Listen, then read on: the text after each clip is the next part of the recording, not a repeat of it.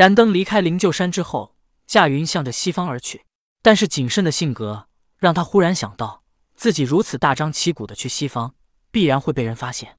想到此处，燃灯便落到了地上，以步行前往西方。燃灯一路向西，他看到一座山脚下立着一块牌子，上面写着万寿山，但他并未在意，而是直接向着西方而去。燃灯刚跨过万寿山的牌子，不大一会儿，一个道人便出现在他的面前。看到眼前的道人，燃灯一喜道：“道友，你怎么在此处？”出现在燃灯面前的不是旁人，正是万寿山武装观的主人渡厄真人。渡厄真人既然接下了元始天尊的命令，守在东西方之间，所以他必然要忠实的执行自己的任务。但为了保持自己的独立性与公平公正，所以无论阐教还是西方教的弟子，他都必须要阻拦。其实渡厄真人倒真是想直接放燃灯过去，可是如此放了燃灯之后，他该如何面对后面的西方教弟子？纵然是不提西方教，假如阐教其他弟子也要过去呢？渡厄真人是放还是不放？放了的话，他就无法服众；不放的话，别人又会质疑你为何要放燃灯过去。所以渡厄真人可以与对方大战一场，如对待云中子一样，悄悄的放水让对方过去。但却绝对不可能直接放人过去。就如云中子，纵然有人提起他，渡厄真人也可以说云中子比较厉害，劈开了他的袖里乾坤。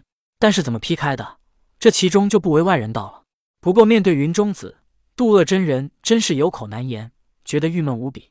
没获得云中子的感激，反而还被他嘲笑。就如孔宣和大鹏，他们都说对对方留情了，但对方却不领情，而孔宣和大鹏。总是还知道对方可能留情了，但是云中子却是觉得自己靠本领战胜了渡厄真人，是他凭本事过的万寿山。他可是一点儿也不会感激渡厄真人，但偏偏渡厄真人还无法说明，只能哑巴吃黄连，有苦自己吃。如今燃灯到来，渡厄真人还是要阻止他。如今渡厄真人也不来那些虚伪的客套话，直接说道：“道友，你若想从此而过前往西方，必须战胜我。”燃灯有些疑惑的问道：“道友，你同我阐教关系亲近，如今怎么了？”渡厄真人经历几次被人打败，又加上云中子不知道感恩，他的耐性早就没了，直接说道：“你要去往西方，必须要打败我。”看到燃灯道人脸上的疑惑之色，渡厄真人直接说道：“道友，我只释放袖里乾坤，你能破了便罢；如果不能，你就直接回东方去。毕竟连我袖里乾坤都不能破的人，又有何资格前往西方呢？”燃灯道人并未觉得有什么，但他突然想到了元始天尊跟他说的一番话，那便是曾经的截教大弟子多宝道人去了西方，要去西方必须经过万寿山，所以燃灯道人问道：“前些日子多宝道人是不是也从此而过？”顿了顿，燃灯又问道：“当时他便是破了你的袖里乾坤吗？”渡厄真人点点头。燃灯是阐教元始天尊之下的第一人，多宝是截教通天教主之下的第一人。他早就有心跟多宝比试一番，而如今渡厄真人便是他们之间的试金石。于是燃灯说道：“你当时如何对多宝道人，现在就如何对我。”渡厄真人道：“当时他被我收进了袖里乾坤之内，之后凭借自己本领破开了。”燃灯说道：“那好，你也把我收进去，你看我如何破开你的袖里乾坤。”听到燃灯如此说，渡厄真人气得只想骂娘，这一个个的。完全都没把他这个万寿山的主人放在眼里，这是拿他做对比呢。听燃灯的意思，只是想要为了跟多宝比试一番，才让把他收进袖里乾坤。如果他不想比试呢？是不是说他渡厄真人连收他的资格都没有呢？